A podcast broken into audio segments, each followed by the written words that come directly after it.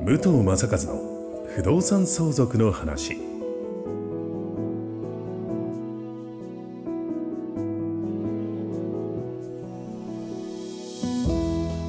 ポッドキャスト武藤正和の不動産相続の話は意外と知らない不動産相続についてのお話を相続診断士宅地建物取引士の武藤正和が実例をもとにお伝えしながらリスナーの皆様の相続準備のお手伝いをさせていただく番組です。幸せをつなぐ相続応援団。株式会社ステディライズの提供でお送りいたします。不動産屋だからわかる不動産相続の話。ナビゲーターの土屋恵子です。そして不動産業29年相続診断士の武藤正和さんです。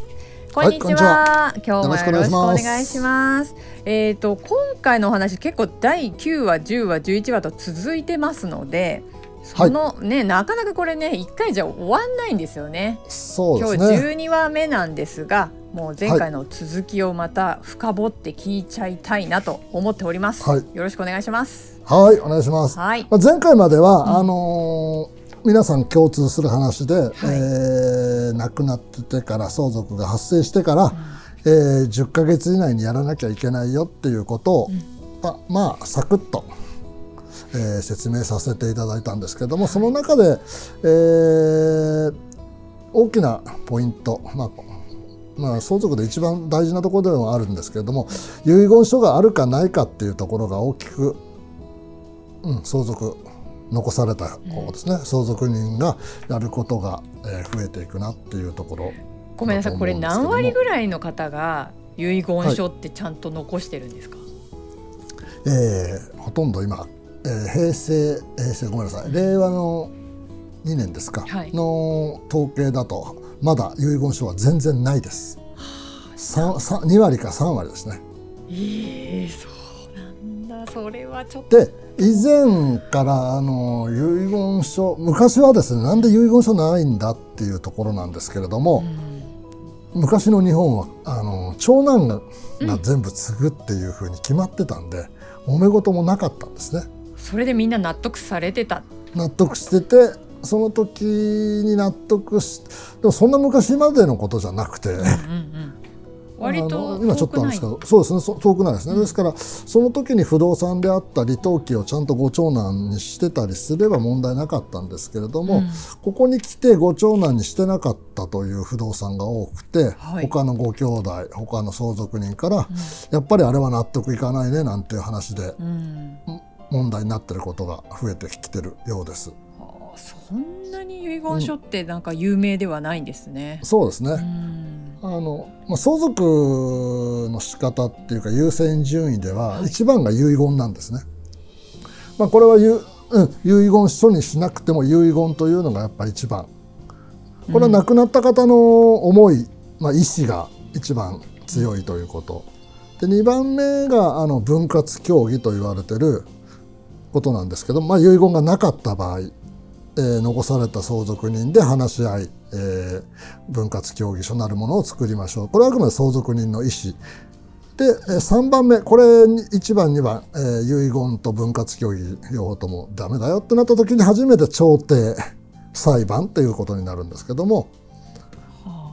ここで初めて法定相続の割合というものが民法で定められているものが適用されていくっていう順番なんです。で逆に遺言があるからといって遺言の通りしなきゃいけないよっていうことはないんですよ。へえ変えれる遺言うん遺言はこうあったけど、うん、例えば僕はこんなにいらないからあそんな優しい、他の兄弟にあ逆回りですけどね、うん、そうですよ。だ揉めた時に遺言書を使えるっていうじゃ考え方はね、はい、遺言の通りでもいいんです、うん、もちろん。ただでもこうした方がもっと良くないっていうことが相続人の中で決まれば、その通りやっていいんだよってことですね。あじゃあ遺言はこう書いてあるけれども、うん、みんなどうですかと。うん、いやいやそれ嫌だ、うん、って言ったら遺言が強くなるっていう。ああそっかそっかそっか、うん、だけどあるかないかでやっぱりうん全然違います。大きなあ大きな分かれ道。うん。になりますね。確かに。本当それこそ書いといてよぐらいまで思われちゃいがちですよ、うん。だから相続の流れとしてはもう全部じあのみんなで適当に決めて時間いっぱい使おうよっていうんではなくて、うん。もう相続が起きた瞬間からもう期限っていうのは、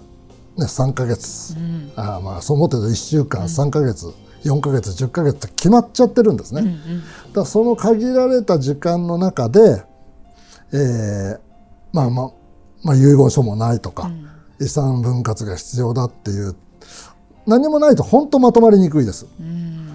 であるで言うともっと言うとですね事前にこのある程度の知識うん。ねうん例えば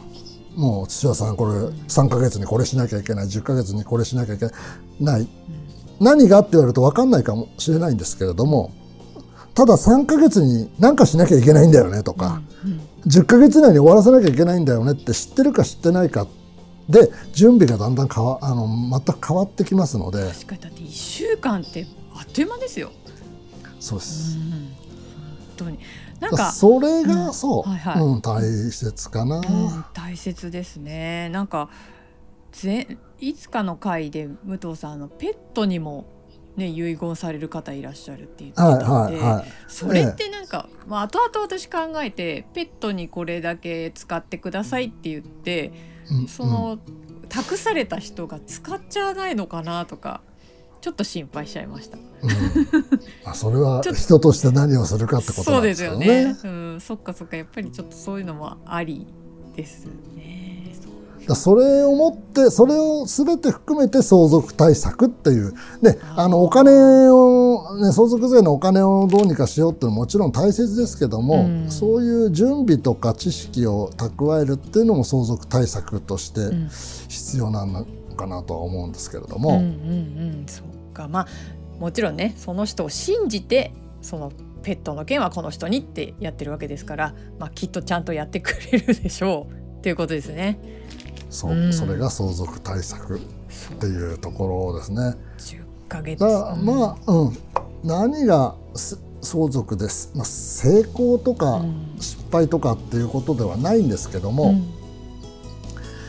うん。まあ成功という言い方をするのであれば、うんまず遺言書ももちろんそうなんですけれども、うん。家族相続人とな、まあ、亡くなられる方だったら非相続人はい。の方たちで、ゴールだけ本当決めておく。うん、ゴールを決める。ゴールそう不動産をどうする預貯金をどうする。っていうことさえ決まっていれば、じゃあ不動産を売る不動産をそこをアパートを建てるっていうのを例えば決めておけば、うん。相談する人は不動産屋か建築屋さんだよねってなりますし、えー相続税がかなり発生しそうだねっていう準備の段階で分かればじゃあ相談するのはもう税理士さんだよねっていうふうに、うん。ゴールさえ決まれば相談するところって決まるんですよね。皆さん何をしていいか分からないから相談するところも当然分からないとか、うんそこがあのスタートになってくるんじゃないですか。まず家族でお話し合いをして、はい、早め早め誰が。うん、誰が何をうん。どう持っていくかっていうところ、その中で、えー話がまとまらないとか、うん。あやふやになっちゃってこれを相続させたら揉めちゃうんだなって思った時にはやはり遺言書が今度必要になるよねっていうところだと思うんですよ。はいはい、なんかちょっと私の質問すごい子供っぽいんですけどはい、はい、どうぞ。やっぱりその前もって決めていった方がそのいろんな先生方、より良い先生方に出会いたいけどやっぱり人気もあるじゃないですか、うん、ちょっと混んじゃってて予約取れないとか そういうこともあったりするんだったらやっぱ早めがいいのかなとか、何でも早めです。そうですよねだって何でも早めです。この方人気で予約取れないってちょっとありそうじゃないですか。はい。ね。えまあそういう人気のある人は絶対対応してくれます。あうん、じゃあちょっとその辺はまあ心配しなくても。そう、うん、だからうん。やっぱ相続を考える時にやっぱりゴールを決めて、うん、えもし決まってなかったらどうなっちゃうんだろうとか、うん、だから逆を考えてみると絶対動かない動き出すと思います、例えばさっきのお話で遺言書ですね。遺言書がなかった時を考えると、ね、前回の時お話あのこれ遺言書がなかったら、うん、例えば相続財産がどれぐらいあるのかとか、うん、相続人が誰があるのかってこれを1か月とか2か月でできるのか、うん、今日、ね、財産残った借金がどれぐらいあるのかを調べられるのかとか、そんなことをできね、亡くなったお母さんの戸籍全部調べて今までの本籍のものを全部取り寄せて、うん、えー、結婚ね他に子供がいないかだとか、うん、ね。で遺産分割協議を作る作る時もみんなの印鑑証明集めたりなんだりってじゃあ誰がやるのっていうことですよね。遺言書がなかったら。だったら遺言書これ無理言って書いといてもらった方がいいよねってなると思うんです、うん、考えれば考えるほど、うんうん、本当にみんなのみんながスムーズに仲良く いられるにはやっぱり一枚のお手紙書いていただかないと。そうなんですね、うん、これ本当ねあの聞いたところによるとあの外国よあの欧米の人たちはもう成人すると遺言書らしきものを書くっていうふうに言われてて。まあでもまあでもそれがみんながそうしてるんだったら、はい、全然悲しい気持ちとかにはならないですね。きっと。あの僕,、うん、うん、僕の知ってるオーストラリアの人なんかはもう毎年書くって言ってました、あ確かにわ変わりますもんね。あのもう子供がもうこの頃遊んでてね、うん、あのうちの奥さん奥さんというかだから、うん、その子にしてみればお母さんに対して親孝行ができてないからもう 減らす減らすとか、うん、すごい。そこからまたね一人増えたらまた変わったりしていくそうなんですよ、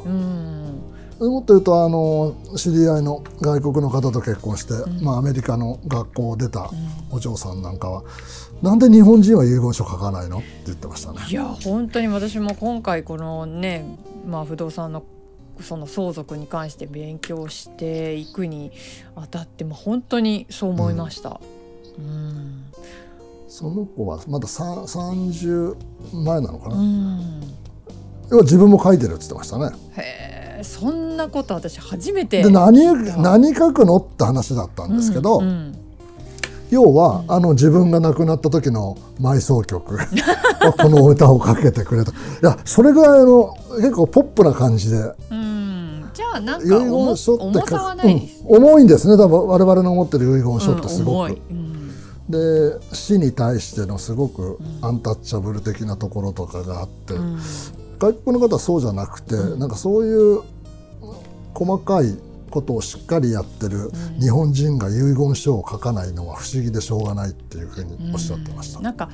CM とか最近エンディングノートみたいな CM ありますけど、うんうん、あれでもまだ重いかなっていう感じはする、うん、なんかやっぱり、うん、外国の方に直接聞いてどんな気持ちで書いてるのかっていうのもちょっと興味あります。うん、そうですね、うん、確かにそっか。その毎年書いたものってもちろん混ざっちゃうと困るから破棄ですよね。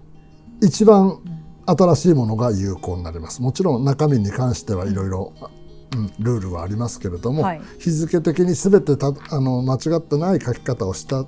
ものであったら一番新しいものが有効ということになります。わかりました。じゃあもうとにかく、はい、もうこの今まで何回かにわたってきた中で遺言書は大事だと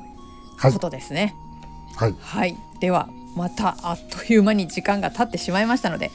えー、次回ですね、もうちょっとあのさらにいろんな用語が出てくると思いますが頑張って私もついていきたいと思いますので、はい、武藤さん頑張りましょう。頑張りましょう。武藤さん私とリスナーの皆さんでもうどんどんどんどんこの相続のことについて学んでいきたいなと思いますのでよろしくお願いいたします、はい、お願いします、はい、いつもありがとうございます。いつもありがとうございます。はい。番組の概要欄に武藤さんにつながる LINE 公式アカウントの登録用リンクがございます。こちらに登録いただくといざという時に役立つ相続対策ブックをプレゼントしているということですのでぜひぜひ今のうちにご登録をよろしくお願いいたします。それでは武藤さんまたよろしくお願いします。ありがとうございました。ありがとうございました。今日のポッドキャストはいかがでしたでしょうか。番組では武藤正和への相談を募集しています。概要欄にある幸せをつなぐ相続応援団の LINE 公式アカウントからお申し込みください。東京都中野区で定期開催している相続勉強会についてのご案内もさせていただきます。それではまたお耳にかかりましょう。ごきげんよう。